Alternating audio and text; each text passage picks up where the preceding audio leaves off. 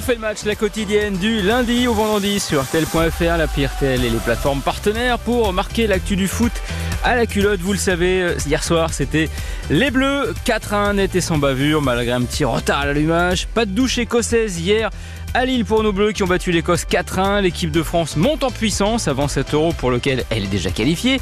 N'y a-t-il que des certitudes ou encore quelques inquiétudes? On va débriefer le match en profondeur avec Philippe Sanfourche et Nicolas Georgerot qui étaient au stade Pierre-Mauroy hier soir. Bonjour messieurs, comment allez-vous? Salut à tous. Salut Florian. Tout va bien sous le beau soleil euh, du Nord. Et voilà, bah c'est très très bien alors qu'à Paris il pleut. Euh, messieurs, 4-1 pour les Bleus, vous retenez quoi? Le verre à deux tiers plein avec ses quatre buts ou le verre à un tiers vide avec ah bah. ce début de match raté? Il faudrait quand même être un peu tordu pour euh, retenir ce qui va pas. Je suis tordu Philippe, merci. Oui, mais bon, après, c'est inhérent à la fonction. Hein,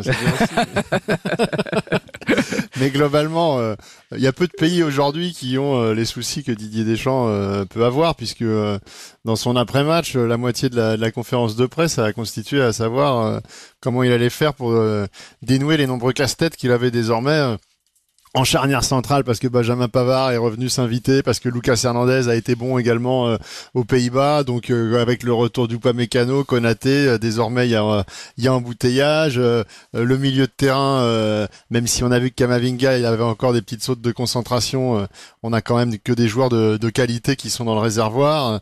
Et devant, Marcus Thuram a fait une belle rentrée. il est là, Didier Deschamps, avec une équipe qui finalement s'est encore étoffée, qui a gagné de la consistance par rapport à une finale de Coupe du Monde.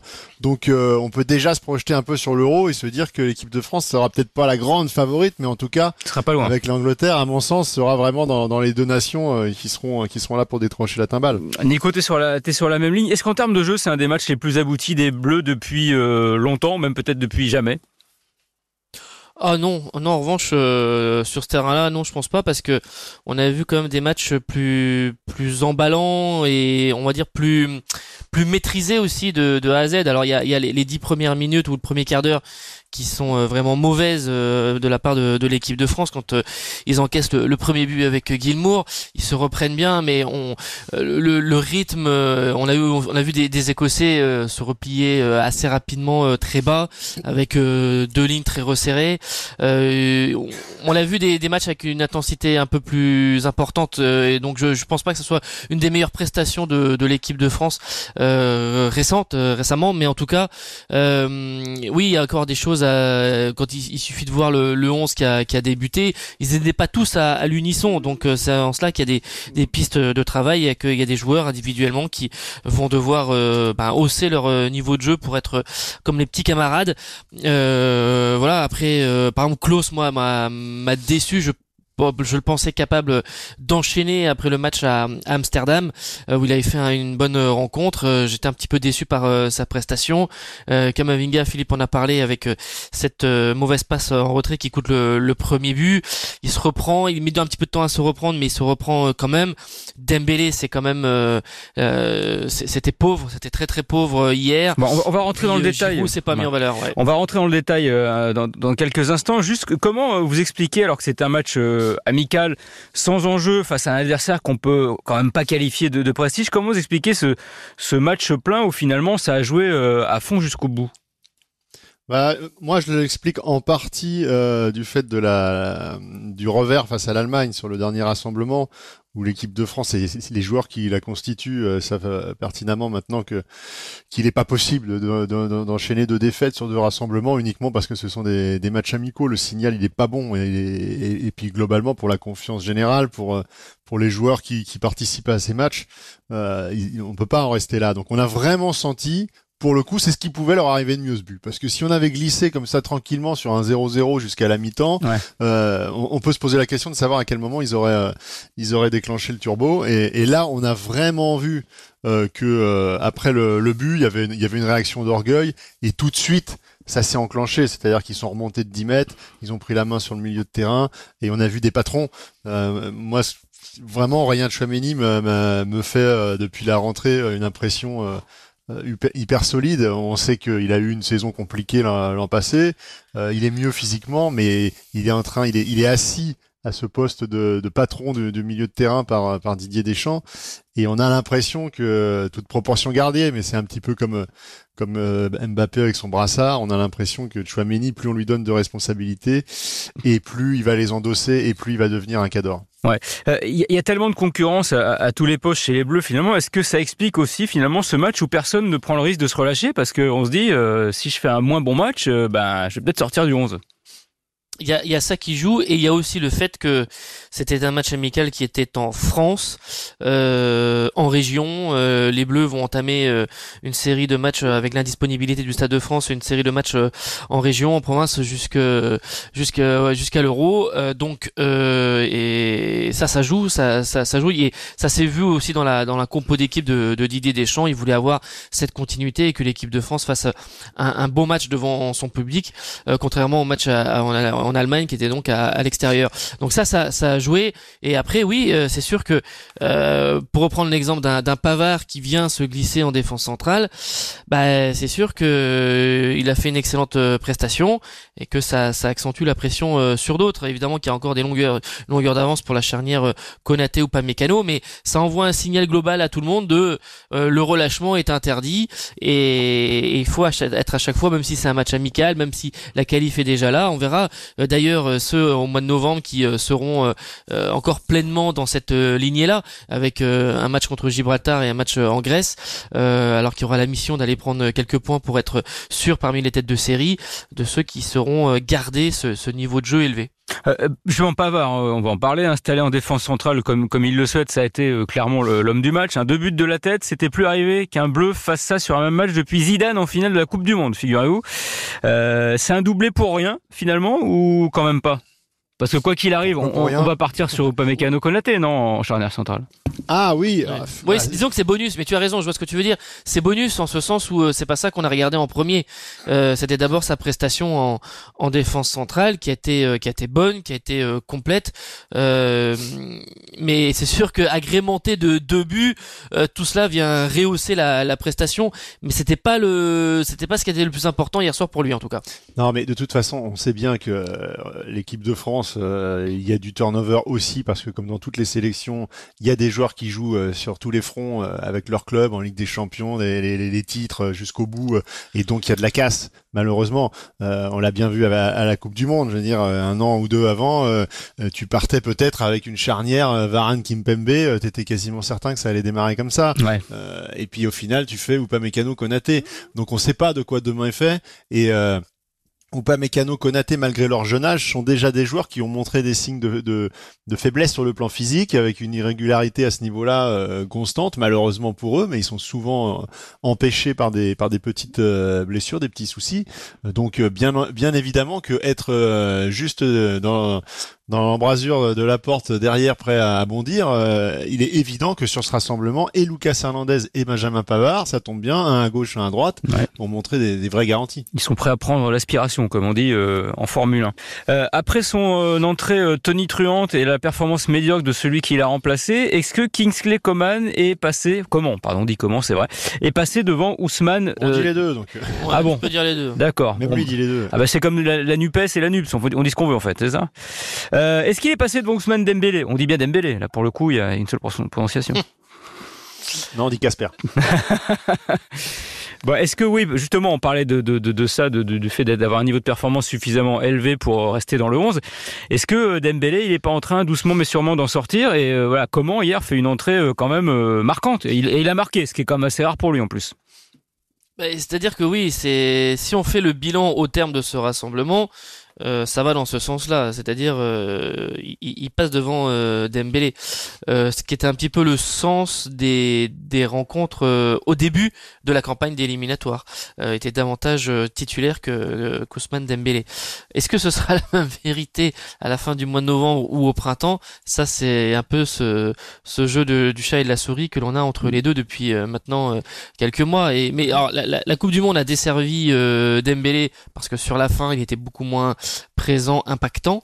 Est-ce que Coman est capable de prendre ce relais et d'être euh, bah, l'ailier droit euh, titulaire à, l'Euro Et ça, c'est jusqu'au printemps, ce sera la, ce sera la question. Euh, dans la tête... on, peut pas se, se, se, pencher uniquement sur la question des stats par rapport à ces deux joueurs-là, parce que si on va par là, Euh, Coman il met son but, mais, il en mais ça faisait 32 sélections consécutives. Ah oui, oui non, c'est un attaquant, même s'il fait que des bouts de match, enfin des bouts de match qui sont parfois des 60 minutes ou des 70 minutes, euh, sans marquer. Donc c'est le même problème que que Dembélé. Là il met un but, ok, mais euh, on aurait préféré que ce soit le premier par exemple. C'est aussi dans le côté déterminant. C'est pour ça que, que Benjamin Pavard, il marque les esprits parce que à chaque fois qu'il met un but, c'est un but qui compte double.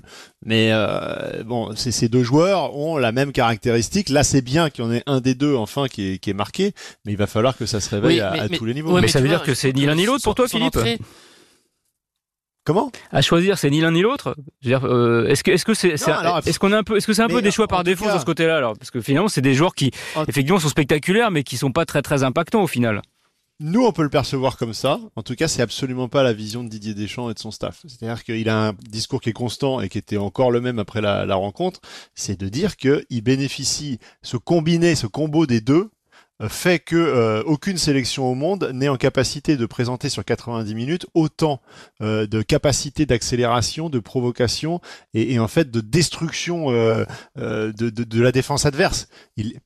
Il en a parlé avec le avec le sélectionneur écossais après la rencontre Didier Deschamps et, il relatait un petit peu leur échange euh, mm. avec euh, euh, qui lui disait mais mais c'est pas possible vous avez trop de vitesse devant et, trop de, de, de, solutions de rechange sur l'espace d'un match complet on n'a pas de solution pour pouvoir endiguer ça. Oui après le, comment dire là où Coman fait là pour le coup vraiment une entrée impactante c'est que quand tu vois qu'il a juste Clark c'est c'est Dembélé euh, aurait très bien pu cogiter davantage par rapport à ce que l'on voit depuis euh, ah bah, quelques semaines et quelques, et quelques, mois. Et je trouve qu'elle est beaucoup plus euh, autoritaire. Il fait, elle, elle, est faite avec beaucoup d'autorité cette entrée de de, de Coman. Alors est-ce que ça mérite de passer titulaire et d'être euh, quasi systématiquement titulaire? Ça, je je sais pas. Peut-être euh, au, vu de des dernières sorties, et on voit qu'il peut y avoir des, des difficultés comme ça sur la sur la durée.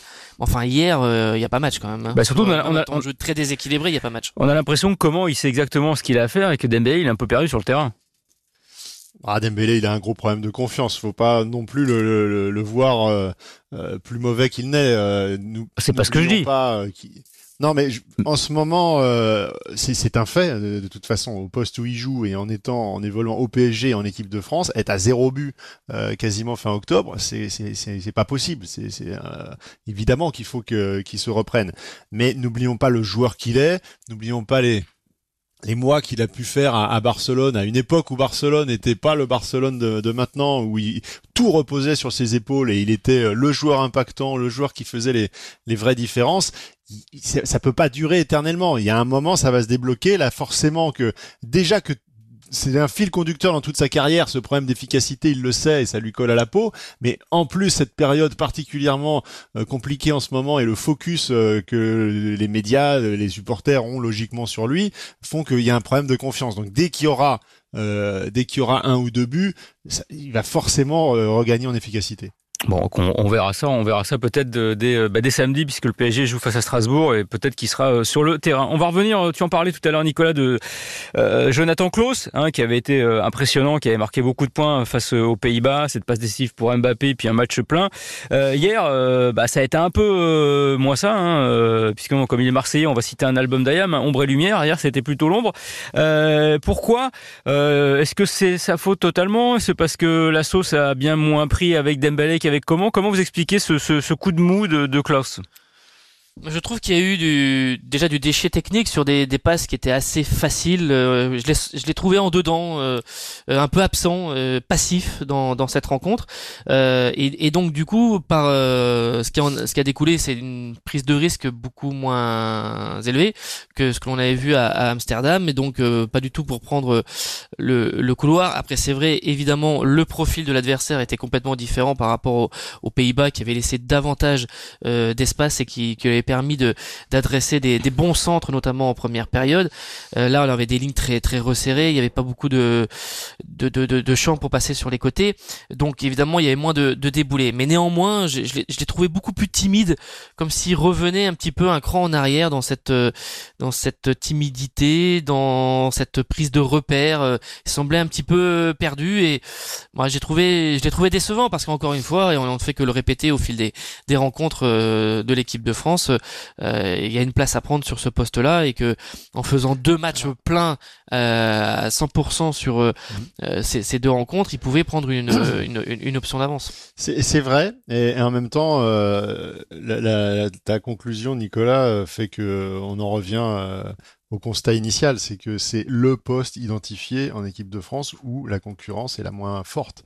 Et Jonathan Klaus, même avec cette deuxième, euh, ce deuxième épisode moins abouti, il est quand même le seul joueur euh, qui, qui, soit cohérent dans, dans, dans, dans, tous les secteurs que demande le profil de ce poste. Sauf que je suis pas sûr que là, avec ce qu'il a fait là, il repasse devant Koundé par exemple. Bah, il passe quand même comme devant Koundé. Alors pas, pas, ah, pas, pas, à l'expérience. J'en suis pas convaincu. Pas, dans l'esprit d'échange, je suis pas convaincu. Sa, prestation, elle est pas non plus euh, à tordre hier. Elle, est moins convaincante parce qu'il avait placé la barre assez haut euh, aux Pays-Bas. Mais à choisir, euh, Didier Deschamps au moment du bilan, il verra aussi qu'il a été bon sur le match sur lequel il fallait être non, bon. mais il est fautif sur le but, c'est lui qui perd le ballon. Il y a la passe en retrait qui est pas bonne. Non, bah oui, mais le jeu vaut faute, donc la passe ah bah. en retrait est pas bonne. Mais enfin, le, le but c'est Kamavinga point barre. Hein. C'est qu'il y ait une perte de balle. Forcément, quand il y a un but, il y a une perte de balle à un moment ou un autre. Mais sa prestation, elle est pas catastrophique. Et je pense que au final, s'il continue de livrer des bonnes prestations avec l'OM, il sera là au prochain rassemblement et il aura du temps de jeu. Ouais, après, à savoir s'il sera titulaire, moi je reste persuadé personnellement, si je peux donner mon avis, que quand même Koundé euh, a un profil euh, plus rassurant défensivement et que quand même d'y ait des chances sur une grosse compétition. c'est ce qui va mettre un bon match de Koundé euh, arrière droit en équipe de France. Je vous écoute. Oula, bah, un match convaincant. Nicolas, je te renvoie la patate chaude. le, match qui fait qu'il passe devant Klaus. Bah non, mais je sais pas comme ça là, je vais pas te, je vais pas te le dire, je vais pas te le sortir. On fait ce qu'on veut, Philippe. D'abord, on n'est pas obligé de te répondre. C'est normal. T'es pas de la police. toi, tu viens avec tes questions, je viens avec mes réponses. D'abord, c'est comme ça que ça se passe. Elles sont tout à fait coordonnées. Hein.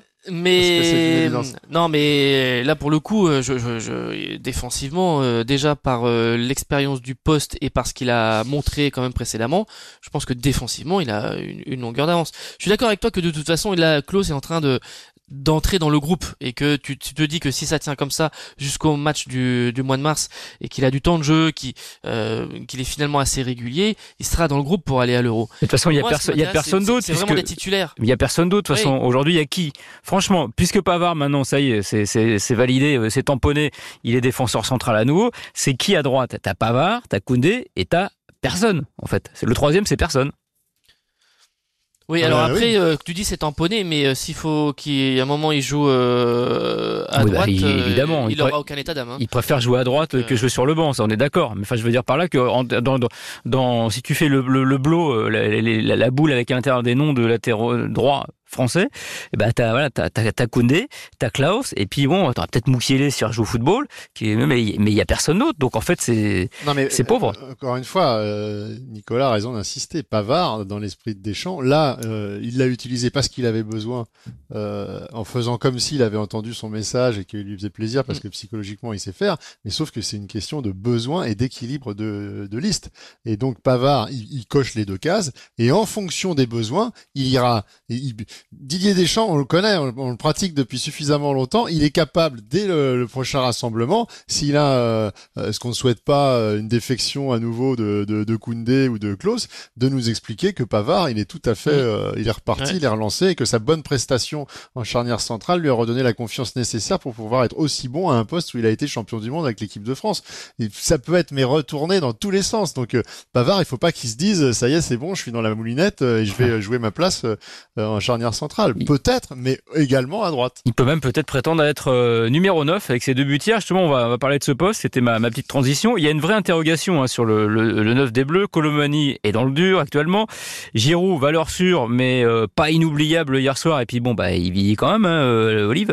Est-ce que Marcus Thuram, finalement auteur d'une belle entrée, va pas mettre tout le monde d'accord? C'est possible. C'est possible, ça va dépendre aussi là euh, beaucoup de ses prestations en, club, s'il continue euh, sur sa belle lancée du, du début de saison à l'Inter.